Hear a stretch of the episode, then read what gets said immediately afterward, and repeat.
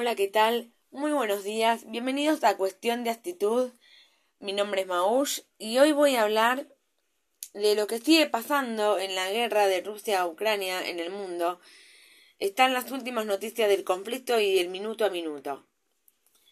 Todo lo pueden seguir acá en vivo. El encuentro fue propuesto por el ministro de Exteriores de Turquía, el país donde se llevará a cabo que Moscú anunció otro alto el fuego humanitario para permitir que los civiles en las ciudades bajo ataque salgan del país. Soldados ucranianos cruzaron un puente destruido durante la evacuación de civiles de la ciudad de Irpin al noreste de Kiev. Nueva prohibición. 6.04 am. El gobierno de Ucrania prohibió las exportaciones de centeno, cebada, trigo, sarraceno, mijo, azúcar, sal y carne hasta finales de año, según una resolución del gabinete publicada por The Reuters. De este modo, el país busca poner la seguridad alimentaria en el foco de atención, lo que provocará escasez de cereales y aumento de precios de los arroces básicos. Rusia y Ucrania combinadas son responsables de alrededor del 30% de las exportaciones mundiales de trigo y cebada. 5.43 de la mañana. Ayuda desde el Reino Unido. Leon Dawson, londinense de 37 años, partió el sábado 5 de marzo hacia Ucrania con Kai Portlock, de 29 años, después de que ambos se pusieran en contacto por su interés común en querer ayudar a Ucrania durante la invasión rusa. La pareja que no tiene formación militar ingresó en la entrada de la frontera cerca de Kiev porque según explicaron no podían quedarse sentados en casa mientras la devastación asola el país. 5 y 18 desabastecimiento. Las farmacias rusas se están quedando sin insulina y otros productos para la diabetes fabricados por el extranjero. La Agencia Federal Rusa de Supervisión Médica y la Asociación de Farmacias atribuyen las carencias de insulina a la urgente demanda de los consumidores. En el contexto de la invasión de Rusia a Ucrania, también señalan que la mayoría de los medicamentos para diabéticos se producen en Rusia y no hay necesidad de preocuparse. 5 menos 10 de la mañana suben los muertos. Al menos de 10 personas fallecieron en un ataque ruso contra la ciudad de Severodonetsk en el este de Ucrania, afirmó el responsable de la región administrativa de Lugan en un comunicado publicado en la aplicación Telegram. El ejército ruso abrió fuego contra viviendas y edificios, dijo el funcionario en el texto, donde dio más detalles sobre el tipo de ataque. La región es escenario de intensos combates desde hace varios días. 4.27 de la mañana denuncian a Rusia por un bombardeo particular. El 3 de marzo, alrededor de las doce y cuarto de la plaza en Cherniviv, fue alcanzada por múltiples bombas que mataron a civiles y dañaron gravemente hasta los edificios. Ahora, día del episodio, una investigación de Amnistía Internacional asegura que el ataque por el que murieron 47 civiles mientras hacían cola para comprar pan puede constituir un crimen de guerra.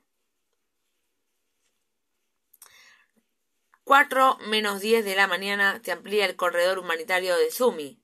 Las autoridades ucranianas confirmaron que el corredor humanitario de Sumi se ampliará este miércoles entre las 9 y las 21 horas local. De los ciudadanos podrán salir de la ciudad hasta Poltava, tanto en transporte propio como en autobuses. 3 y 17, por primera vez desde la invasión, se reunirán los cancilleres de Rusia y Ucrania. La BBC informó que el ministro de Relaciones Exteriores de Rusia, Sergei Lavrov, confirmó que se reunirá con su homólogo ucraniano Dmitry Kuleva en Turquía. Esta será la primera reunión entre los dos desde el comienzo de la invasión rusa de Ucrania el 24 de febrero.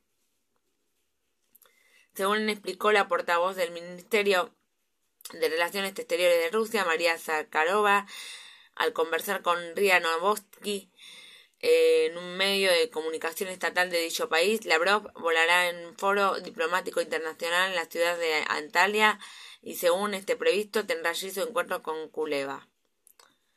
La reunión fue propuesta por el ministro de Relaciones Exteriores de Turquía, Mevlut Cavusoglu, quien sugirió celebrarla en un formato trilateral con él, Kuleva Lavrov a la mesa.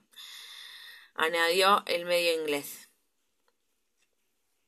3 y 2 de la mañana, Japón envía chalecos antibalas, cascos y alimentos a Ucrania. La primera vez que el país asiático envía este tipo de material a otro país, debido a su posición pacifista tras la Segunda Guerra Mundial.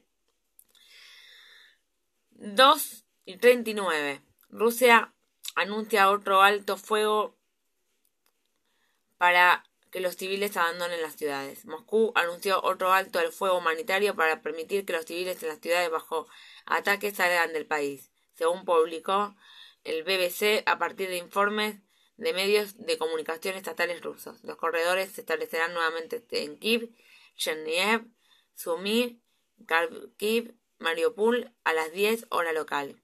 Este martes, funcionarios de Ucrania dijeron que lograron evacuar a 5.000 personas de Sumy, la primera evacuación masiva exitosa. Sin embargo, en Chernihiv el intento fracasó porque, según las autoridades ucranianas, Rusia siguió bombardeando de la salida de la ruta. 2 y 26. Reino Unido prohíbe a sus militares viajar a Ucrania sin los permisos correspondientes.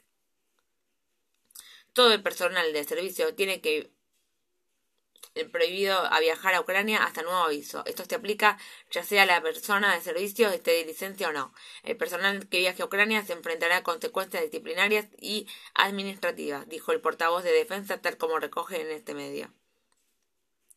2 menos 20 de la mañana, alrededor de 800.000 niños dejaron Ucrania. Se trata de la mayor cantidad de refugiados en un país europeo desde la Segunda Guerra Mundial. 1 y cuarto, explosiones en Kiev. Nuevamente se reportaron explosiones en la capital de Ucrania, Kiev. 1 y 28, miles de civiles son evacuados con éxito en la ciudad de Sumy. 0 y 16 de la mañana, o sea, las 12 de la mañana, la primera hora de la mañana, al menos 5 muertos, entre ellos dos niños en un año tras un ataque aéreo. Cinco personas han muerto este martes, entre ellas dos niños en un año, tras un ataque aéreo en una zona residencial de la ciudad de Malin. 12 y 7 de la noche de la madrugada. Ucrania dijo que las tropas rusas torturan al personal de la central nuclear de Zaporilla. Las fuerzas de ocupación rusas torturan al personal de la central nuclear de Zaporilla. Las fuerzas que responden a Vladimir Putin están en total control de esta planta. Según información que obra en nuestro poder, los ocupantes obligaron a la dirección a grabar un mensaje para utilizarlo con fines propagandísticos. Sostuvo Alushenko y señaló que la maquinaria de propaganda Rusia tiene como objetivo crear una falsificación para sus ciudadanos y la comunidad internacional en un intento de justificar sus crímenes y enfatizó, el personal está agotado física y psicológicamente. Hay alrededor de 500 soldados rusos y 50 unidades de equipo pesado dentro de la planta.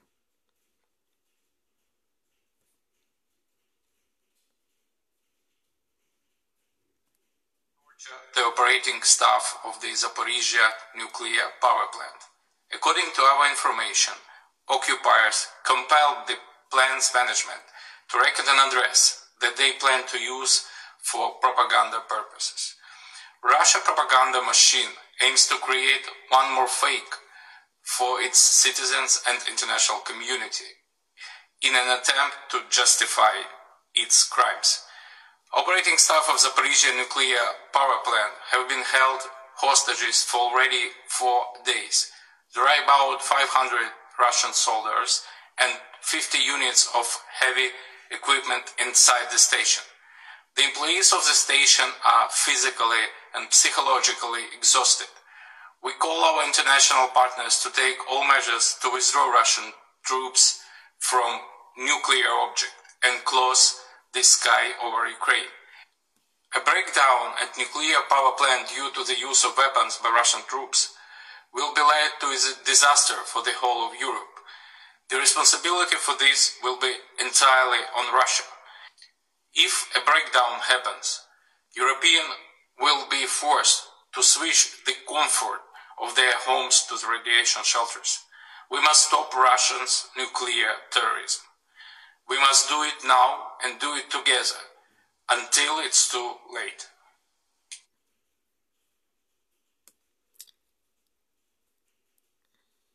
Seguimos.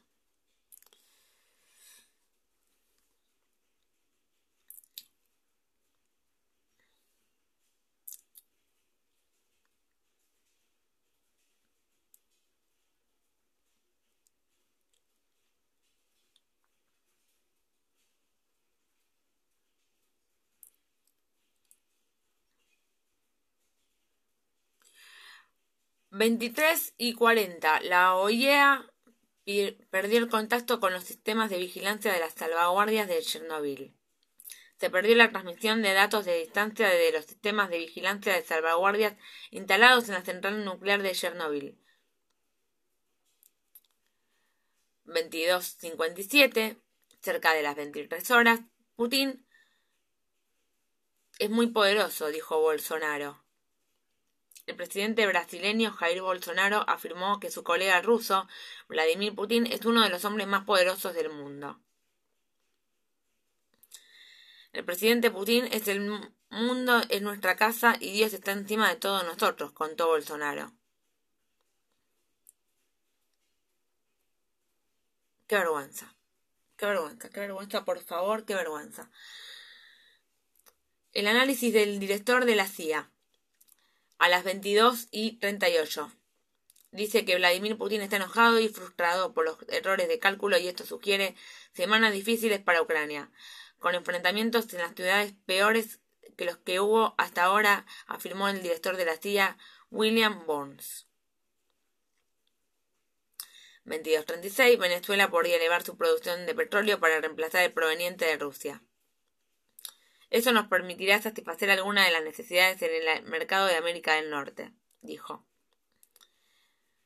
El titular de la Cámara Petrolera de Venezuela, Reinaldo Quintero, dijo a la BBC que el país sudamericano cuenta con la infraestructura para elevar sus niveles de producción de los actuales 800.000 barriles diarios a 1,2 millones. 22 y 10. Biden dice que Ucrania nunca será una victoria para Putin. Esto ya está claro. Ucrania nunca será una victoria para Putin. Putin puede tomar una ciudad, pero nunca podrá controlar el país.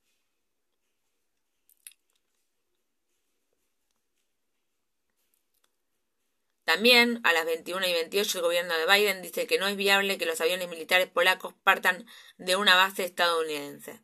La preocupante posibilidad de que los aviones partieran de una base norteamericana y que la OTAN vuele en el espacio aéreo es una disputa con Rusia en la guerra de Ucrania y dice que aumentaría los riesgos de una guerra más amplia.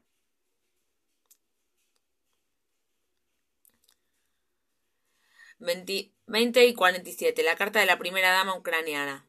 La primera dama de Ucrania, Olena Zelenka, publicó una carta abierta en su página de Facebook en la que refleja lo que le ha sucedido en su país en las últimas dos semanas desde que comenzó la invasión rusa y habla de asesinato en masa por parte de Kremlin.